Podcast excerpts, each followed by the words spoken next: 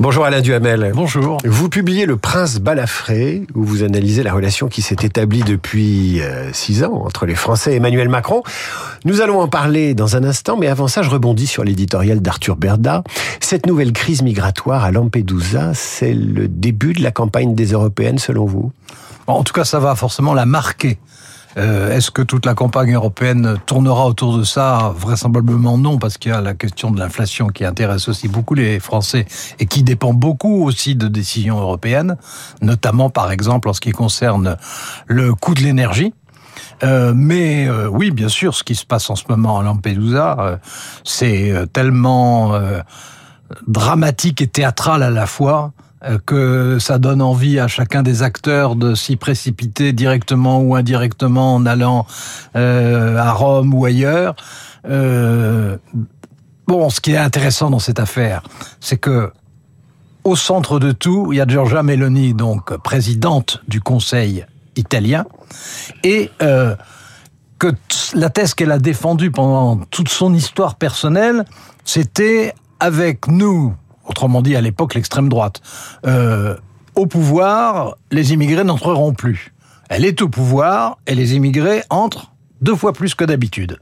Alors il y a des raisons euh, conjoncturelles, mais il y a aussi le fait que ce qu'elle proclamait avant non seulement ne s'est pas produit, mais a été ridiculisé par les faits. Elle avait dit par exemple, euh, j'organiserai un blocus maritime euh, autour du sud de l'Italie. Bah, un blocus maritime, euh, il, faudrait euh, d'abord la septième flotte américaine pour y arriver, et de toute façon, ses chances de succès sont nulles. Bon, donc il y a un voile qui tombe quand même. Marine Le Pen a choisi d'aller rencontrer Matteo Salvini à l'occasion de cette crise migratoire. Elle s'est rendue à un de ses meetings. Quand Georgia Meloni, elle, s'affiche aux côtés d'Ursula von der Leyen, Marine Le Pen, et je vous pose cette question parce que vous en parlez dans, dans votre livre, est-ce que vous avez le sentiment qu'elle est toujours d'extrême droite? Euh, Elle est toujours d'extrême droite, mais elle n'est plus de la même extrême droite. Pendant des décennies, c'était euh, l'extrême droite classique, euh, identitaire, réactionnaire. Maintenant, c'est une extrême droite populiste et euh, toujours nationaliste, mais sur un ton un petit peu plus aujourd'hui limité. Mais euh, en, ce qui la concerne pendant ce week-end, moi ce que je trouve hallucinant, c'est que celui qu'elle a été soutenir, Salvini, qui est quand même vice-président du Conseil italien, mais qui est en même temps euh, l'adversaire numéro un de Giorgia Meloni. Euh, Celui-là, c'est le plus anti-français des dirigeants italiens. Anti-français.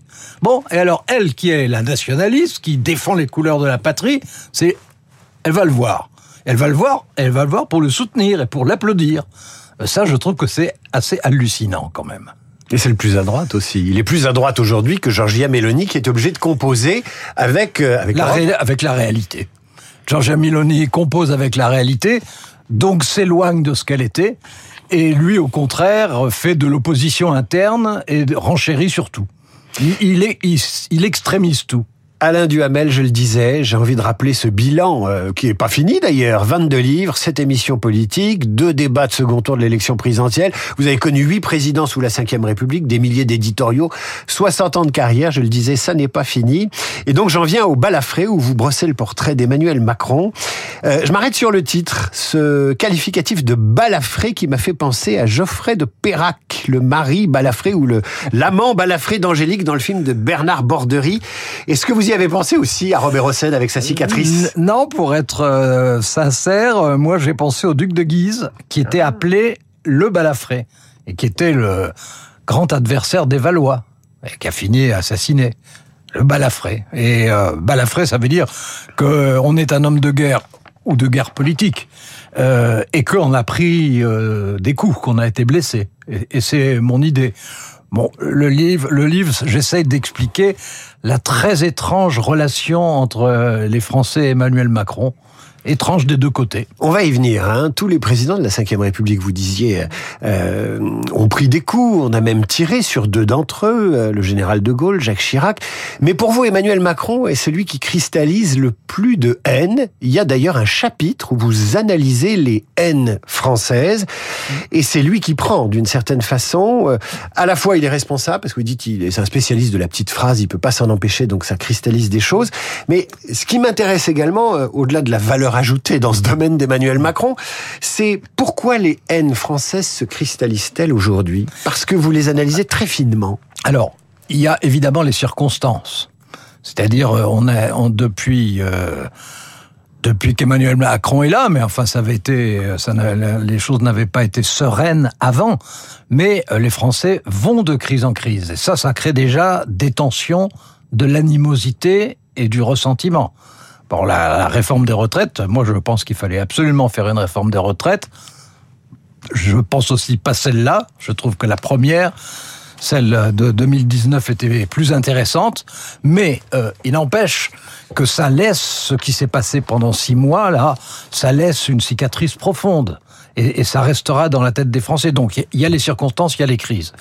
Euh, Au-delà de ça, euh, il y a le côté, le président des riches, c'est le quatrième hein, président. Sur huit présidents, on a eu quatre présidents des riches. En tout cas, présenté comme président des riches. Mais ce qui est encore plus intéressant, c'est votre analyse à vous de la haine française de l'argent. Euh, vous, passez du temps pour l'analyser. Oui, parce que les, Français sont euh, le, fond français, la, la, la, la vraie particularité française qui là est éternelle, mais qui s'exaspère euh, avec euh, Emmanuel Macron, ou plutôt contre lui, c'est l'égalitarisme. En France, on aime bien les libertés, on aime bien la critique, on a des, des, élans de solidarité, pas tout le temps, mais enfin on en a, mais ce qui est omniprésent, c'est l'égalitarisme. Et évidemment, euh, Emmanuel Macron, qui euh, a passé des concours au galop, qui a fait une carrière euh, en 5 ans alors qu'on en met d'ordinaire 50, qui est plutôt bien de sa personne.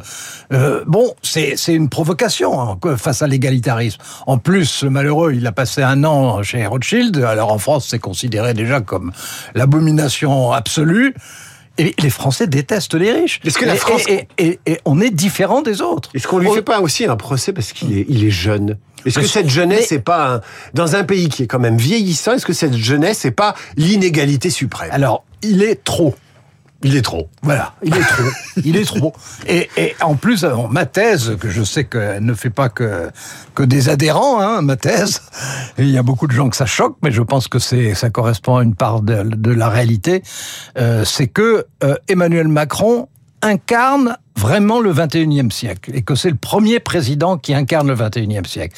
Et le 21e siècle, il fait peur aux Français. D'ailleurs, il me fait peur. Hein. Je suis comme les autres de ce point de vue. C'est vrai que la numérisation qui galope, qui, qui chaque jour gagne encore des pans, c'est vrai que l'intelligence artificielle, c'est vrai que la mondialisation, la mondialisation, ça veut dire qu'on a moins la main sur nous-mêmes. Alain Duhamel bon. a peur.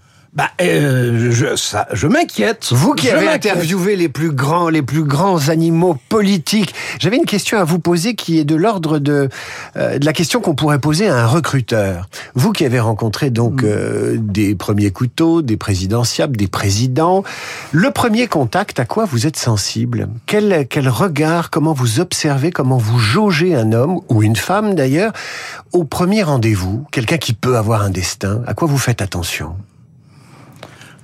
Il y a des comportements euh, qui ne trompent pas beaucoup. Euh, il y a euh, des gens qui se précipitent vers vous, vous accueillent avec chaleur, volubilité, etc. Et puis on sent l'effort. On, sent la, manœuvre, on sent l'habitude, on sent une gymnastique de la séduction. Et ce ne sont pas les meilleurs. Et les meilleurs, euh, Enfin, c'est mon souvenir. On, on peut pas le systématiser à 100%, mais très souvent, les, les premiers, les, les premières rencontres, euh, quand on se découvre, un peu quand on se renifle, pour savoir qui est qui vraiment, euh, parce que ce sont des gens, chacun connaît le nom de l'autre, mais on ne s'est pas rencontré avant. Euh, là, là, on voit assez vite quand même la, la, la profondeur du tempérament qu'on a en face de soi. Alain Duhamel, vous, vous brossez le portrait de ceux qui pourraient succéder à Emmanuel Macron. Euh, Est-ce que le prochain président pourrait être un totalement inconnu? Est-ce qu'il pourrait faire irruption dans la vie politique et la campagne présidentielle comme Emmanuel Macron l'a fait? Bah, En règle générale, c'est rarement deux fois de suite la même histoire. Euh, en plus, dans, dans le, ce rapport tellement conflictuel entre Emmanuel Macron et les Français, euh, où chacun a sa part de responsabilité, bien entendu. Euh, mais euh, il se crée quelque chose que les Français n'auront pas forcément envie de vouloir se recréer une seconde fois. Il y a les petits jeunes là qui, qui commencent à piaffer, les Darmanin, les Gabriel Attal. Oui, mais ce ne sont pas complètement des débutants. Ils sont pas débutants, mais vous les voyez faire un hold-up comme Macron l'a fait?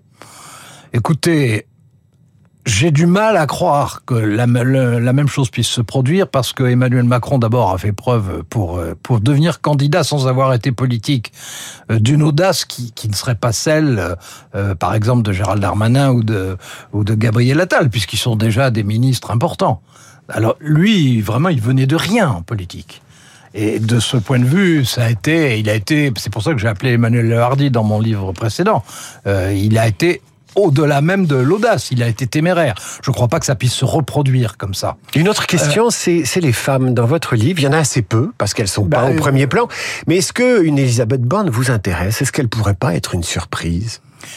Je ne crois pas trop quel est le profil présidentiel. Euh, je pense que c'est quelqu'un d'extrêmement respectable qui euh, travaille comme une brute, c'est un point commun avec Emmanuel Macron. C'est rare, je n'ai pas le souvenir, d'ailleurs je n'ai pas le souvenir, d'un tandem président-premier ministre travaillant autant. Donc elle est très travailleuse, elle est très compétente, c'est une femme intelligente, euh, elle est très décidée, pas commode. Ben, quand on travaille beaucoup et qu'on est très décidé, on est rarement commode. Euh, je trouve que elle, ne départ pas du tout là où elle se trouve je ne la vois pas en, conquête euh, des Français. Je ne pense pas que une, une élection présidentielle c'est aussi une opération de séduction. Et je la vois pas mener une opération de séduction. Je, la vois euh, administrer les choses, euh, administrer les hommes, lancer une opération séduction, non. Un dernier mot à la Duhamel, très rapidement. Vous êtes membre de l'Institut, commandeur de la Légion d'honneur. Est-ce que ces signes de considération de la République euh, comptent, sont essentiels pour vous? Écoutez, essentiel. Euh, L'Institut, c'est du travail. Hein. J'ai euh, aujourd'hui euh, trois réunions pour préparer un colloque pour l'anniversaire de la Constitution, etc. Donc c'est du travail. Et c'est l'occasion de rencontrer des gens intelligents dans leur, chacun dans leur spécialité, donc c'est un privilège. Et euh, les décorations m'ont été, enfin, j'en ai une seule d'ailleurs, remis par euh, à chaque fois un président différent, à chaque grade et de sensibilité différente. C'est voilà, c'est la reconnaissance peut-être de ma vétusté, mais mais aussi euh, voilà, il se trouve que j'ai joué un rôle pendant un certain temps.